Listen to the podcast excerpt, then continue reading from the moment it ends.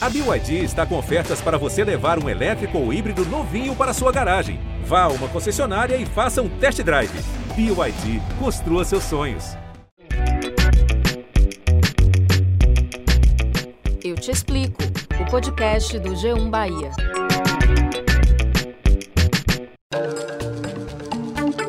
Olá, eu sou Valma Silva, editora do G1 Bahia. E eu sou Camila Marinho, repórter e apresentadora da TV Bahia. E esse é o Eu Te Explico, o podcast do G1 Bahia. Após muitas polêmicas e negociações, a empresa Ford anunciou o fechamento de um acordo com o Sindicato dos Metalúrgicos da Bahia, por causa do encerramento da produção na unidade de Camaçari, na região metropolitana de Salvador. A decisão foi no dia 12 de maio. A montadora Ford fechou o acordo coletivo hoje com o sindicato para encerrar a produção em Camaçari, na região metropolitana de Salvador. Só na fábrica de Camaçari, aqui na Bahia, eram cerca de 4 mil empregados que foram demitidos com a suspensão das atividades da montadora no Brasil, anunciada no início deste ano. A Ford disse que a produção de veículos, a produção diária, como a gente conhece da montadora, essa para imediatamente. Agora, durante alguns meses, e a Ford não exatamente falou quantos meses, vai continuar a produção de algumas peças e equipamentos que serão utilizados nos veículos que estão em estoque.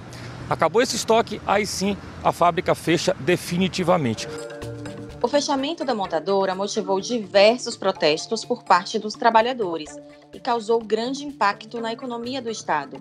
Na época, o prefeito de Camaçari, Elinaldo Araújo, disse que a cidade perdeu cerca de 130 milhões em arrecadação de impostos. Tudo isso, Camila, corresponde a 10% da arrecadação municipal. Lembrando que Camaçari tem o segundo maior PIB da Bahia. Na verdade, Valma, isso trouxe um efeito dominó na economia baiana como um todo, porque tem uma grande cadeia ligada à montadora, como fábrica de pneus e tecidos para estofados, por exemplo, além dos empregos indiretos que eram gerados nessa cadeia. Rodoviários de Camaçari que faziam transporte de funcionários, restaurantes que atendiam a montadora e por aí vai. E é sobre o impacto do fechamento da Ford que a gente conversa nessa edição do podcast Eu Te Explico. Os convidados são Guilherme Dietze, economista da Federação do Comércio da Bahia, e Vladson Menezes, superintendente da Federação das Indústrias do Estado da Bahia. Guilherme, bem-vindo. Sabemos que até o começo desse ano, a Ford na Bahia empregava cerca de 4 mil pessoas. Se a gente imaginar uma média de três pessoas por família, isso significa que pelo menos 12 mil pessoas estão sendo diretamente afetadas com a perda da renda familiar.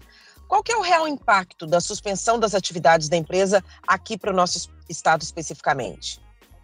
É, primeiro, obrigado pelo convite. É, de fato, é uma situação muito delicada para as famílias uh, da região metropolitana de Salvador, né? Porque não é somente uma perda de empregos e perda de renda das famílias, é uma falta de oportunidade geral, né? Uma vez que a gente está numa crise financeira sem precedentes, normalmente em condições normais as pessoas podem perder o emprego e podem ter, ter uma outra oportunidade em outra localidade. E até mesmo com a saída da Ford, poderia, no momento mais propício, uh, mais favorável, ter uma outra empresa também que entrasse com investimentos e comprasse a área e estrutura da Ford. O que a gente vê realmente é, é uma dificuldade muito grande, isso tem um impacto direto no comércio varejista, são uh, aí 12 mil famílias, né, 12 mil pessoas que estão com dificuldade de, de renda e com isso reduzem o seu consumo básico de remédios, alimentos, isso é muito danoso para a estrutura financeira das famílias. Essas 12 mil famílias, elas são ligadas a pessoas que prestavam serviços terceirizados à Ford, né, na área de alimentação, de transportes. Existe alguma possibilidade nesse momento de todos esses trabalhadores serem reabsorvidos pelo mercado de trabalho? Qual é a perspectiva nesse sentido? Olha, Valma, é muito difícil nesse momento. Como eu disse, em condições normais, haveria sim uma oportunidade, talvez, em outra indústria. Mas nesse momento, a gente está vendo uma, um desligamento muito grande né, na economia em geral. Então, há dificuldade de realocação dessas pessoas. O que está acontecendo? Né? Na falta de oportunidade, essas pessoas estão tentando viver por conta própria. Então, estão tendo que se virar ali, fazendo a sua lojinha de bairro, a, aquela pessoa, aquela pessoa que tem, um, sei lá, um viés mais para uma que gosta de vender roupa, tá abrindo o seu mercadinho, tá indo no, no mercado mais comercial para comprar as roupas mais baratas, para tentar vender um pouco mais cara no seu bairro, tá indo no boca a boca, tá abrindo um salão de beleza perto do onde mora para poder prestar algum tipo de serviço. Então, o que as pessoas estão fazendo nesse momento é tentar se virar no que pode nesse momento de pandemia, porque não há oportunidade nesse momento de realocação. Uh, para alguns, sim, mas para esse montante de pessoas, 12 mil pessoas, é, é, muito difícil de uma forma, ainda mais que a gente viu, né, com a, com a pandemia, com a segunda onda, o impacto foi muito forte uh, no, em toda a economia, né, no varejo principalmente. Antes de anunciar a suspensão das atividades, a Ford já anunciava uma queda na produção desde 2016. Isso já vinha sendo mostrado, a Ford vinha perdendo espaço no mercado brasileiro, já noticiamos tudo isso. Enfim, é, e essa, essa situação toda já vinha sendo acompanhada, inclusive, por economistas. Mas, de alguma forma, era possível imaginar que o resultado poderia ser tão desastroso, tão impactante Olha, Camila, eu diria que não, não é, não, não seria tão drástico como foi, né? Uma saída dessa tão repentina, quer dizer, repentina no seguinte sentido, né? Ninguém espera que da noite para o dia a gente vai perder e fechar todas as fábricas de uma vez só, né? No Brasil todo. Normalmente você fecha uma unidade aqui, fecha uma outra unidade ali, vai reduzindo aos poucos a produção e não um fechamento como foi esse da Ford. Agora, como você comentou, já é um, é um processo de longo prazo, o que, o que acontece no Brasil? É, há uma mudança de perfil. Né? O carro popular hoje, está falando de 60, 70 mil reais. Não é qualquer uma pessoa que consegue pagar. Além disso, você tem os carros de, de aluguel, você tem os aplicativos, as pessoas estão tentando aí mudar o seu perfil de consumo, Muita, muitas pessoas de, vendendo seus carros para viver somente com, com esse deslocamento através dos aplicativos, que na ponta do lápis pode ser até mais barato, porque você não tem que pagar o IPVA, licenciamento, estacionamento, essas coisas, esses custos todos, né? Então, mas, por outro lado, é, você tem essa mudança de perfil do consumidor e, por outro, você tem uma estrutura de carga tributária no Brasil muito forte, uma estrutura de custos e taxas e impostos, de uma forma que o, o empresário sente, de fato, é, sufocado. Então, é, é, eu não diria que é, é somente um fator, são vários fatores que levaram a essa decisão da Ford e é um sinal de alerta para a gente, né? Que pode, podemos perder mais, porque se a gente não mudar a estrutura uh, de negócio no Brasil, de tornar um ambiente mais favorável, outras indústrias sairão. Somente com a saída da Ford, a indústria baiana registrou uma queda de quase 6% na produção, de janeiro para fevereiro desse ano, segundo o IBGE. De que maneira isso se reflete nas atividades comerciais aqui no estado? Aí, aí eu diria o seguinte: são dois elos, tá? O elo com o consumidor são as pessoas empregadas que vão consumir no comércio de bairro, principalmente. Está falando no supermercado, na farmacinha, ali numa lojinha de roupa, ou para agora, nesse momento né, de, de reformas, as pessoas comprando algum tipo de, uh, enfim, produto, tijolo, cimento, para fazer poder fazer algum tipo de reforma na sua casa. Então você tem esse elo com o consumidor, que é extremamente importante, mas a estrutura de fato da economia, da indústria como, como um todo, né? E vamos falar o seguinte: a indústria é, é uma parte importante do processo da cadeia econômica para o comércio. Então, se você para uma indústria, por exemplo, uma indústria metalúrgica, essas que vão servir também para você fazer refrigeradores para a loja de uh, para supermercados, para os frios. Se você para a produção, por exemplo, você vai ficar mais, vai ficar mais caro para o empresário comprar esse tipo de equipamento. Então, tem toda uma cadeia logística nesse processo, mas a indústria tem uma parcela extremamente importante nessa cadeia. É ela que vai fazer a indústria de transformação. Vai pegar aquele produto do campo e vai transformar em algum tipo de produto para vender no comércio. Então, esse elo da produção é extremamente importante, tal como a questão do consumidor para ter a sua renda, aqueles empregados que vão, na consequência, por consequência, gastar no comércio varejista na ponta. Eu estive lá em Camaçari é, depois do anúncio da, do fechamento da fábrica e conversei com pequenos comerciantes, pessoas que criaram é, serviços, abriram comércio em função da fábrica da Ford, da instalação da fábrica da Ford. Então, são pequenos comerciantes que é, eram beneficiados com aquela indústria ali na região e que agora não mais terão. Esse impacto é enorme. Você já falou de alguns setores afetados aí, né? O comércio de roupa, a farmácia, são pequenos serviços. De que modo a FEComércio tem atuado ou de repente pode atuar para minimizar esses impactos? É, o que a FEComércio tem feito é lutado muito uh, para os, com os empresários, né? No seguinte sentido, a gente precisa de um, um esforço aí para que a gente consiga né, melhorar o ambiente de negócio, uma redução da carga tributária, facilidade do crédito. Né? A gente viu muitas micro e pequenas empresas com dificuldade de acesso a crédito para poder, poder pagar aqueles custos né, do dia a dia, uh, seja os tributos, seja os funcionários terceirizados, os serviços contratados. Então, a gente teve uma dificuldade muito grande com os empresários de, desse, de manter o negócio vivo durante a pandemia. Então, é, a gente tem trazido também o e-commerce como uma forma de saída para os empresários do, do comércio, porque as pessoas ficaram em casa, com restrição de circulação, e o e-commerce cresceu no Brasil todo, e na Bahia não foi diferente. A gente vê uma oportunidade muito grande para os empresários entrarem nesse negócio, porque não ficam restritos ao seu, seu consumidor local. Ele tem um consumidor que ele pode pegar do Rio Grande do Sul até o, o norte do país, lá, no, lá em Roraima.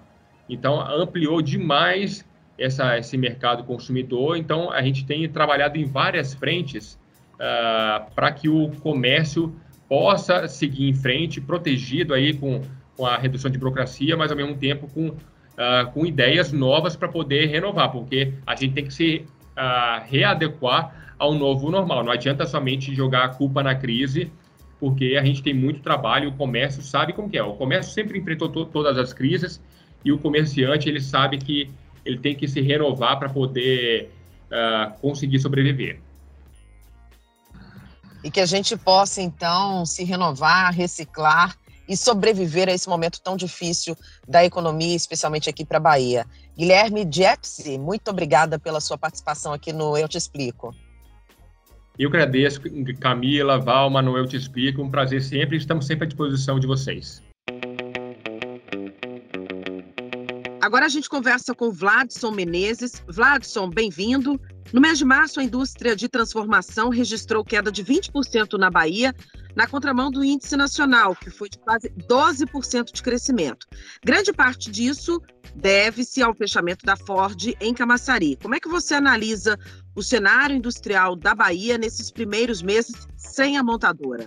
De fato, a gente está sofrendo fortemente é, com a saída da Ford, embora isso não seja é, o único elemento, né? mas é importante ver que somente aquele complexo ali da Ford ele representava 5,5 aproximadamente por cento do valor da transformação industrial, mais de 4% de nossa indústria de transformação, e é evidente que a partir do momento que ele encerra as atividades, o impacto será significativo. Mas nem tudo, outros setores também tiveram é, um desempenho não tão positivo é, e a gente pode listar entre os setores cujo desempenho tem sido ruim o refino de petróleo,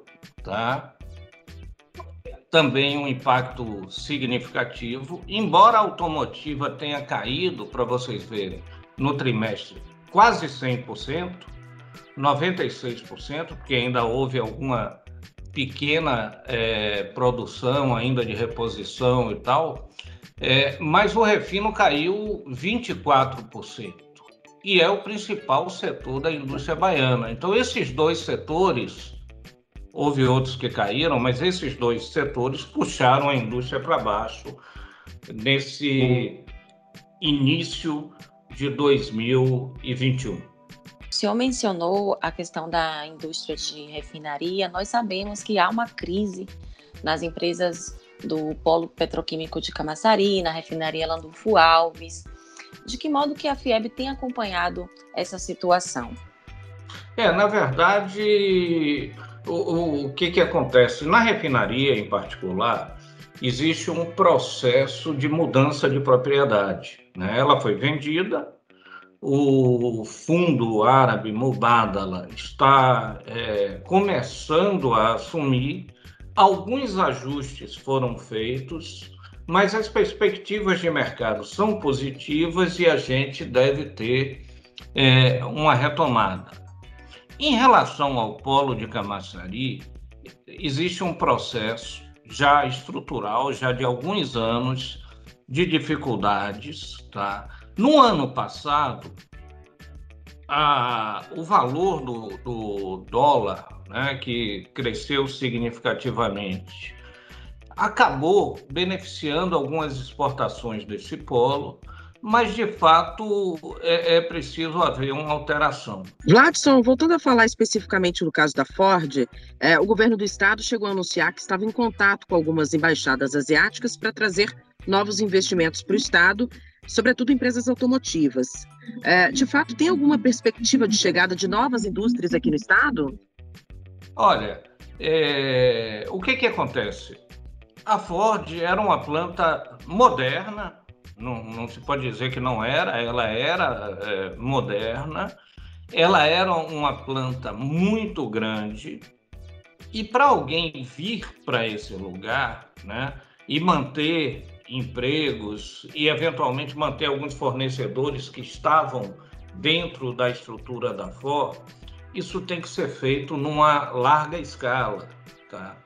É, hoje é difícil a atração de uma única empresa para ocupar todo aquele espaço e entrar forte no mercado brasileiro, né? ou mesmo quem já está, é, porque ali estava o grosso da produção da Ford no Brasil. Se estuda a possibilidade de pegar aquele espaço e dividir entre duas ou três montadoras menores. Mas mesmo isso é, envolve uma série de ajustes, de negociações, de interesses que tornam esse processo, se ocorrer, um processo lento. De toda forma, Vladson, é possível preencher essa lacuna deixada pela Ford, porque nós sabemos que o, o Polo de Camaçari, que é o maior da Bahia, ou melhor, o maior complexo integrado do Hemisfério Sul, vai completar 43 anos, agora em junho, inclusive. E antes do fechamento da Ford, o faturamento era de 60 bilhões, com geração de mais de 45 mil empregos diretos, indiretos, enfim. Camaçari tinha o 15º maior PIB do Brasil. É possível, então, manter essa posição, recuperar os prejuízos com o fechamento da montadora? Veja, é, em relação a Camaçari, enquanto município, é inegável que ele vai ser um município fortemente afetado, certo?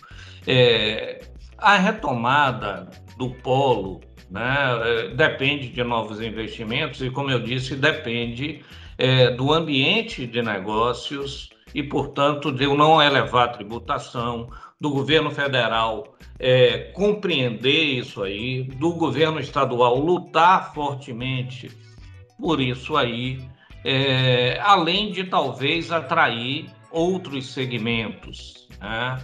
como a fabricação de equipamentos para eólica, por exemplo.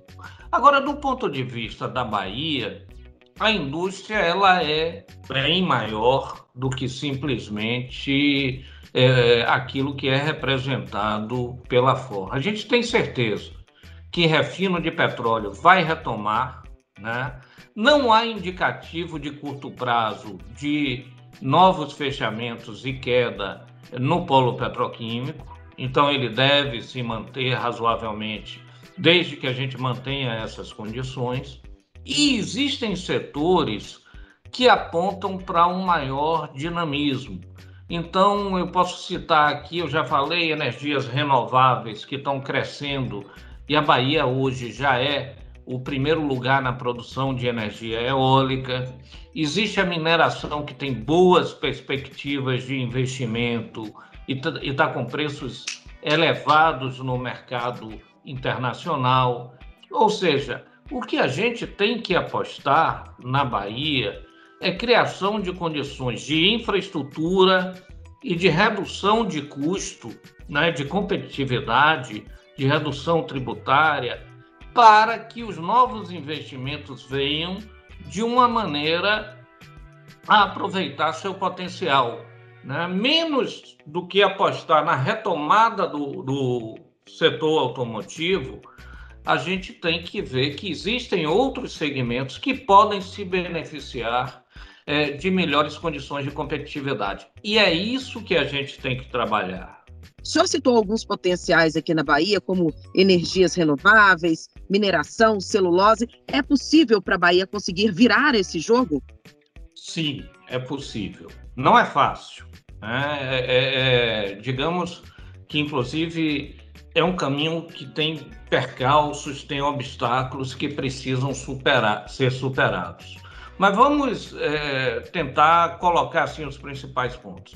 Em relação à, à economia brasileira, né, nesse primeiro momento, a gente vem verificando uma retomada, que não é nada de significativo, mas é uma retomada, e que, à medida em que haja vacinação em massa, nós é, teremos um maior crescimento esse ano.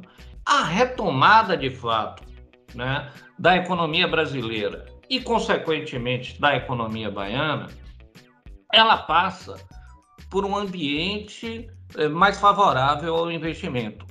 Isso, isso significa que o governo tem que fazer rapidamente uma reforma tributária, mas não uma reforma tributária que toque só no aspecto dos tributos federais, né? mas alterar a tributação sobre o consumo de fato, envolvendo estados e municípios e criando maior, melhores condições, sobretudo para a produção industrial, que é fortemente penalizada não só por tributos elevados, mas como por burocracia excessiva, superar esse momento e retomar. Além disso, é, mudanças em marcos regulatórios que venham ocorrendo precisam evoluir num ritmo mais rápido. É, assim como no Brasil a gente tem essas dificuldades, eu diria que duas, é, é, ou melhor, três dificuldades, elas são superiores e a gente precisa de um esforço para alterar isso. Primeiro, a educação.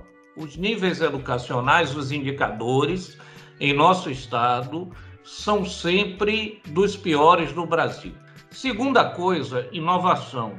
Nós temos aqui na Bahia um centro de pesquisa e desenvolvimento extremamente relevante, que é vinculado ao sistema FIEB, que é o, o Senai Cimatec, é, que faz pesquisas em nível nacional e internacional, né? mas que isso é relevante, mas não é suficiente, porque a gente precisa estimular a inovação dentro das empresas, em outros órgãos, e um maior relacionamento entre o setor privado e o setor público. E o terceiro aspecto é infraestrutura. Né? O investimento da FIOL é bem-vindo, mas a gente precisa recuperar a, a, outra ferrovia e trabalhar bem essa renovação, que é a Ferrovia Centro-Atlântica. É, é, é, preciso expandir e melhorar a qualidade dos portos. E trabalhando nesses três aspectos, além do ambiente mais geral, nós podemos, não de imediato, mas é, em alguns anos, retomar né, de maneira significativa o desenvolvimento da indústria baiana, uma indústria que poderia ser mais diversificada, e do conjunto da economia do Estado.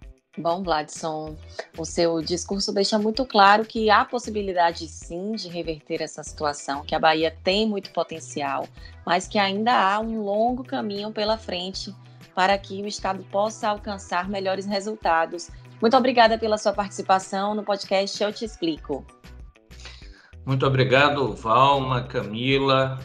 Permaneço aqui à disposição e a FIEB, de fato, espera que a gente é, mude a chave e passe a crescer num ritmo mais significativo.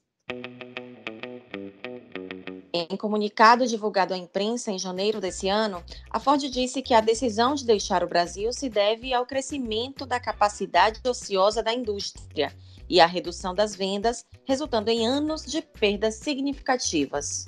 Nós procuramos um representante da montadora para participar deste podcast, mas o convite não foi aceito. A empresa ressalta que continua presente na Bahia com um centro de desenvolvimento do produto, apesar de ter encerrado a produção de veículos. Para você que nos acompanhou, muito obrigada pela presença e a gente volta a se encontrar no próximo Eu Te Explico. Tchau, tchau. Até a próxima semana. Eu Te Explico, o podcast do G1 Bahia. Produção e apresentação: Camila Marinho e Valma Silva. Edição: Márcio Souza. Coordenação: Danuta Rodrigues. Gerente de jornalismo: Ana Raquel Copete.